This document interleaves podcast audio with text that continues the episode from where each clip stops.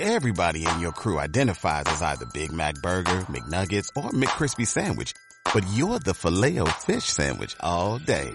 That crispy fish, that savory tartar sauce, that melty cheese, that pillowy bun.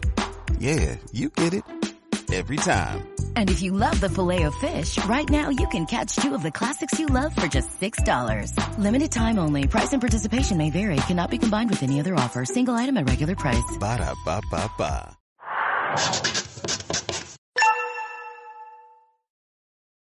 Muy bien, pues como decíamos, vamos a explicar la administración de justicia en el régimen constitucional, lo que llamamos el régimen liberal, caracterizado por la elaboración de constituciones. ¿eh? De hecho, hablamos de constitucionalismo como sinónimo de liberalismo. ¿Por qué? Porque la Constitución es la que nos plantea los grandes principios por los que se va a regir esta sociedad.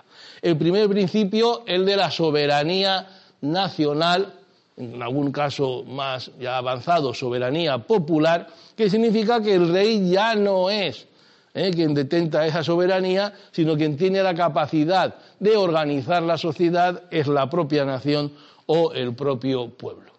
Por supuesto, la división de poderes a la que nos hemos referido antes, de manera que en la estructura de la Constitución va a aparecer un estamento, un órgano, con cada uno una función. Las Cortes tendrán la función legislativa, los jueces tendrán la función judicial y el rey retendrá la función ejecutiva.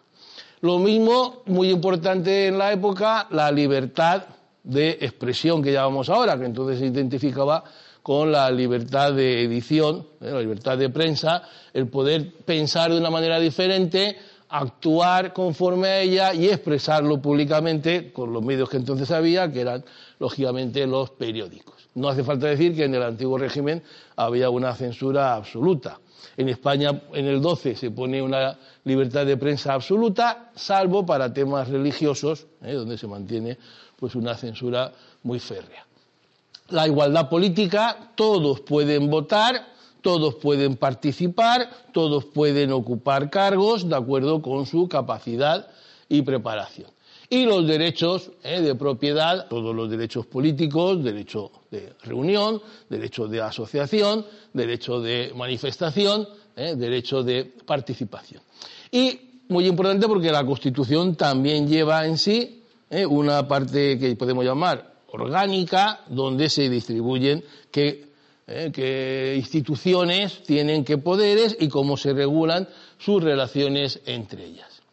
Entrando en el campo de la justicia, pues una justicia, como veremos a continuación, una justicia independiente, ¿eh? separada del rey y de la nobleza, una justicia igualitaria, con igual derechos para todos, ¿eh? que garantiza los derechos de los particulares y, muy importante, la codificación. ¿eh? La codificación, la realización de códigos legales, leyes recopiladas, estudiadas, racionalizadas, que se ordenan de acuerdo con su cometido, fundamentalmente con su naturaleza, frente a las recopilaciones tediosas del antiguo régimen que recogían toda la legislación por orden puramente cronológico.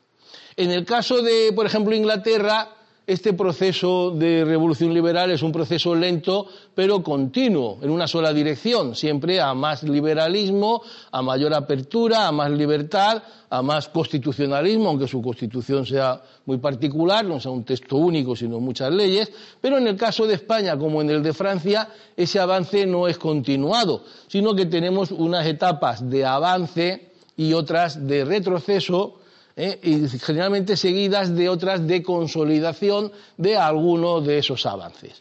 La, parte, la época de Cádiz, ¿eh? hasta, hasta, el regreso de Fernando VII, el trienio liberal, la época del bienio progresista, del progresismo primero de Espartero y luego su regreso en el bienio, ¿eh? o el sexenio democrático revolucionario, indudablemente son épocas de avance, en que se van imponiendo estas ideas, pero que algunas veces vienen seguidas ¿eh? de etapas de absolutismo, concretamente Fernando VII vive dos, ¿eh? produce dos etapas de absolutismo después de su primer regreso y después del trienio liberal, ¿eh? y luego etapas también de moderación, el moderantismo, la época de la restauración, en la que algunos, si no todos los progresos, eh, pues son consolidados y eh, el régimen ha avanzado más, pero luego ha retrocedido, pero no hasta el punto de inicio, sino hasta un punto, digamos, de equilibrio entre las fuerzas reaccionarias, que tienen mucha importancia en nuestro país, hasta bien avanzado el siglo XIX, y las fuerzas progresistas de ese liberalismo burgués al que nos referíamos. Esta ideología de la ilustración, a la que nos hemos referido antes, tiene en toda Europa pues, un momento de extensión. ¿Eh? Hemos hablado de Rousseau, hemos hablado de Voltaire, de Montesquieu, pero en el campo del derecho, en el campo de la justicia, es un italiano más joven que estos autores, Cesare Beccaria, quien recoge el pensamiento ilustrado en un famoso libro de los delitos y de las penas, en el que se plasma cómo debe ser la justicia de un régimen liberal, eh, ilustrado y constitucional. Tuvo gran éxito, tuvo gran difusión y por eso lo citamos como un antecedente importantísimo del constitucionalismo de Cádiz, sobre el que luego volveremos. ¿Qué planteamientos eh, realiza este autor? El primero de ellos eh, es que las penas deben ser iguales para todos. ¿eh? Es decir, no se puede defender una sociedad donde por los mismos hechos a uno se le dan 20 latigazos y a otro se le pone una multa de 5 escudos. Si el hecho merece latigazos, merece latigazos para todos. Si merece una multa, merece multa para todos. Aunque los latigazos, como veremos, Becaria los va a rechazar. Las leyes deben estar fijadas de manera minuciosa y comprensible ¿eh? todos los delitos y las penas. Es decir, que cualquier persona de cierta cultura puede acudir a la ley y saber que su comportamiento hipotético qué repercusiones tendrá y no un lenguaje cerrado, oscuro, ¿eh? solo válido para los jueces y no para todos los abogados, donde ¿eh? uno comete un hecho y es como una lotería. Voy al juzgado y según cómo sea el juez, pues me condenan a 20 años o me condenan a 5 años. No, todo claro. El juez no debe tener capacidad de crear derecho, sino solo de aplicarlo. Quien tiene capacidad de crear el derecho debe ser el representante del pueblo, es decir, el Parlamento. La ley, ¿eh? por lo tanto, debe estar por encima de los jueces, lo que no era así, ¿eh? no era así en el antiguo régimen, donde el juez tenía un altísimo margen de discrecionalidad, diríamos. ¿eh? Y las penas, esto es muy importante, y no siempre se cumple ni siquiera en la actualidad. Las penas deben ser proporcionales a la gravedad de los delitos. Si todos los hechos son castigados con penas igualmente oprobiosas, ¿eh? igualmente dolosas, pues el delincuente cometerá los delitos más graves. Es decir, si el atraco a mano armada está castigado como el atraco a mano armada con asesinato, pues estamos favoreciendo que el atracador mate a la víctima porque le va a caer si lo pillan y matándolo evita, eh, evita que pueda ser reconocido luego en, una, eh, en un caso de investigación. Si castigamos igual la violación que el asesinato, pues el violador matará a su víctima para que luego no lo pueda identificar. ¿eh? Por lo tanto, la pena y el delito deben estar en una proporción, una proporción que debe graduar lógicamente el legislador y no el juez. Las penas deben ser tan leves y humanas como sea posible, mientras que sirvan a su propósito. ¿eh? Su propósito no es la venganza, no es causar el mayor daño al delincuente, sino en realidad su propósito debe ser disuadir a otros posibles delincuentes y impedir que ese delincuente siga delinquiendo. ¿eh? Por lo tanto, la pena no es venganza pública que sustituya a la venganza particular, como se entendía hasta la época, sino que la pena debe tener un carácter reintegrador, un carácter incluso en el derecho penal moderno se habla de la pena como eh, educación, ¿eh? la pena que reintegra al reo en el sistema social. La mayor disuasión para el delincuente no es una pena exageradamente grave, sino saber que si comete un delito va a ser castigado. ¿Eh? En el antiguo régimen, como se cogían a muy pocos delincuentes, las penas eran muy gravosas. ¿eh? Cualquier cosa de cierta gravedad estaba castigada con la pena de muerte. Pero entonces se cogían muy pocos, por ejemplo, salteadores de caminos. La mayoría se escapaban, al que pillaban lo ahorcaban. ¿eh? pensaban que esa gravedad de la pena era la que podía disuadir a otros de actuar como salteador. En la, opinión de Becaria y de todo el movimiento ilustrado, lo que se trata es de quien se haga salteador de caminos que tenga la seguridad de que va a ser cogido y va a ser castigado, aunque no sea con la muerte, aunque sea con 15, 10 o 20 años de prisión. La tortura. Rechaza la tortura becaria y las penas corporales. ¿Por qué? Las penas corporales las considera inhumanas, gravosas para la dignidad del hombre, pero además la tortura como medio de investigación, que es lo que se practicaba entonces en el proceso penal ordinario, igual que la Inquisición, no era un castigo. ¿eh? La tortura era un elemento procesal para averiguar los hechos, para averiguar quién, para averiguar la confesión, ¿eh? para que confesara el reo, pero incluso a veces, aunque se supiera que lo hubiera reconocido, se le torturaba para que delatara a los compañeros, eh, a los colaboradores, a los partícipes en el delito. En opinión de Becaria, eh, con una lógica aplastante, esto, aparte de inhumano, lo único que hace es favorecer a quien tenga una capacidad de resistencia ante la tortura. Eh, el que sea débil de ánimo y de físicamente débil, pues va a cantar su propia confesión y, la, va a todos los que han colaborado con él, ¿eh? y quien sea fuerte y resistente, ¿eh? pues va a tener la posibilidad de resistir esa tortura y al no confesar a lo mejor salir ¿eh? indemne y no delatar a sus compañeros. Por lo tanto, no es un sistema válido de averiguación. Esto ha costado muchos esfuerzos muchos siglos, incluso diríamos, de extenderse porque eh, la tortura pues ha aplicado eh, los interrogatorios, por decir así, eh, gravosos, pues han practicado en todas las dictaduras hasta fecha muy avanzada. La única gravedad, político, la única medida para la gravedad del delito, por lo tanto, es el daño causado a la sociedad, no a los particulares, sino a la sociedad. El delito es un hecho social, no es un hecho privado, es un hecho social y hay que medirlo socialmente. ¿Eh? Dice también que, lógicamente, poder legislativo y judicial deben estar separados y que esa interpretación de la ley, ¿eh? como decíamos antes, corresponde al legislador, que representa a la sociedad, que representa al pueblo y no al juez. ¿eh?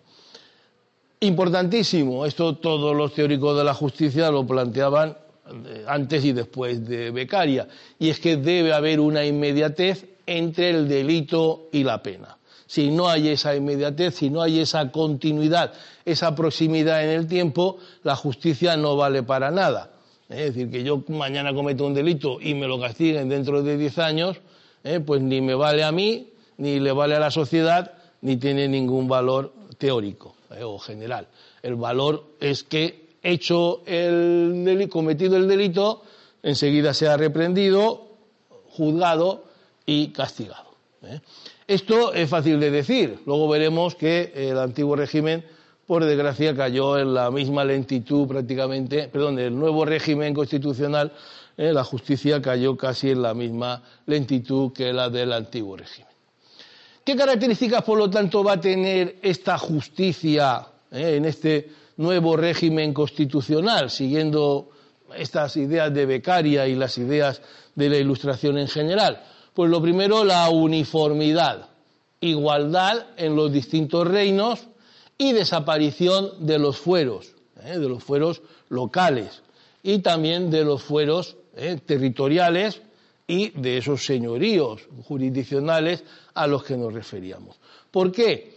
Porque como la justicia se pretende racionalizar, los eh, gobernantes piensan, si por ejemplo para un delito X de robo con violencia es apropiado 30 años, pues es apropiado que el castigo sea de 30 años en el Reino de Valencia, en el Principado de Asturias y en el Reino de León. No se comprende que en uno caigan 20 años y en otro 40 sino que a los mismos hechos deben tener el mismo delito, por lo menos en el mismo ámbito de aplicación de, esa, de ejercicio de esa soberanía a la que antes nos referíamos. Por lo tanto, los fueros que vienen de la Edad Media ¿eh? los fueros locales de ciudades, el fuero de Cataluña, el fuero de Aragón, los fueros bajos, no tienen un sentido, el fuero castellano general, sino que habría que hacer como en Francia, que de toda la legislación de toda Francia, que era muy diversa, se hizo un solo código civil y un solo código penal. ¿eh? Esto en España ya veremos que no se podrá hacer por diferentes, razones. Luego, muy importante, exclusividad. ¿Eh? Frente al juez representante del rey, que es a la vez, por ejemplo, la audiencia ¿eh? de, Granada, en la audiencia de la Chancillería y audiencia de Granada, pues el juzgado gobernaba y juzgaba.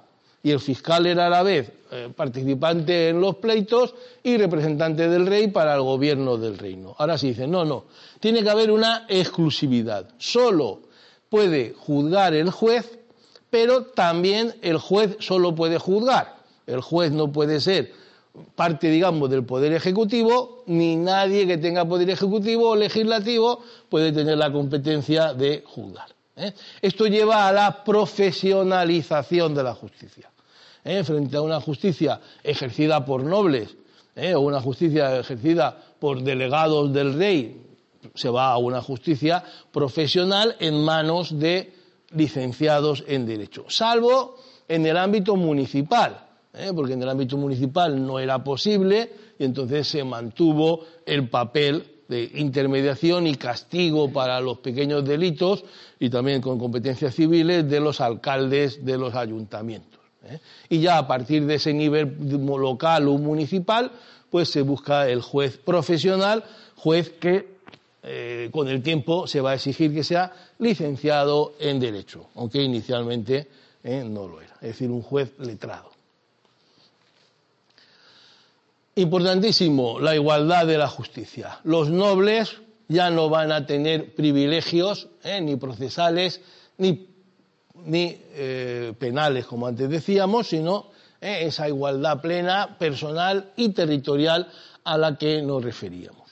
Otra característica, la moderación, supresión del tormento y de castigos excesivamente infamantes y dolorosos como era el caso de la horca. ¿eh? La horca, hay que recordar que a una persona la ahorcaban y tardaba horas en morir, ¿eh? entre dolores espantosos. Esto, como todo el mundo recuerda, en la Francia revolucionaria se sustituyó por la guillotina, que era totalmente democrática porque se guillotinaba desde el rey al más pobre ¿eh? de, París, eran igualmente guillotinados, pero que además tenía la gran ventaja de ser rápida y, según dicen, no dolorosa. Después eh, se sustituirá en el caso de España, como todos recordáis o habéis oído, eh, se sustituye la horca por el garrote vil, eh, el garrote vil para los, digamos, civiles y los militares mantienen ese privilegio de ser fusilados. O en los procesos militares, cuando se condena a civiles que también pasaba, pues se les fusilaba. Garantías procesales es importantísimo y la veremos plasmadas en la Constitución en un próximo, en un próximo tema. Habeas corpus, eh, derecho a ser presentado al juez, publicidad, que por tanto se pone fin a los procesos secretos eh, típicos del antiguo régimen y concretamente de la Inquisición, como todos recordáis, eh, el juez predeterminado por la ley. ¿Qué significa? Que no se puede nombrar un juez para que juzgue unos hechos con posterioridad a la comisión de los hechos. ¿Ha pasado esto en Sevilla? pues vamos a enviar, como se hacía en el antiguo régimen, a fulano que está muy preparado y es un juez muy severo para que juzgue estos hechos. No, ha pasado unos hechos en Sevilla, lo tiene que juzgar el juez que antes de los hechos estaba designado para juzgar los hechos en Sevilla. ¿Eh? Luego, eh, prisión gubernativa. ¿Eh? Gubernativa quiere decir prohibida. La prisión tiene que decidirla el juez, no la puede decidir el gobernante protección del domicilio, el domicilio como lugar sagrado del particular, del hombre civil, donde para entrar hace falta una autorización judicial, no puede entrar el Poder Ejecutivo, la policía, a buscar o ver qué tiene allí, sino que tiene que haber unos indicios que un juez considere suficientes para autorizar esa violación del domicilio no extensión de la infamia a la familia. ¿eh? Hoy esto pues nos parece algo, eh, no sé, luctuoso, asombroso, que entonces porque a tu padre le habían condenado, tú no pudieras desempeñar un cargo. ¿eh? No puedes ser juez de esta chancillería, vemos por ejemplo en, un, en una inspección que se hace, en una visita, porque su padre fue procesado por la Inquisición. su padre era protestante y eso te tacha a él y a sus hijos y sobrinos. ¿eh? Esto no puede ser. Cada uno es responsable de sus actos y las consecuencias tienen que ser para cada uno, no extenderse a la familia, sobre todo a los hijos, que eran los perjudicados ¿eh? por esa infamia. Todo eso, repito, todo ello con eh, esa ese pensamiento, eh, recogiendo ese pensamiento ilustrado en general y esas ideas de Cesare Beccaria en concreto.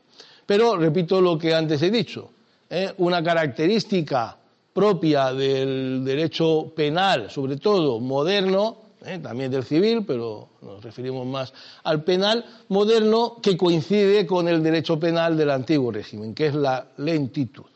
¿Eh?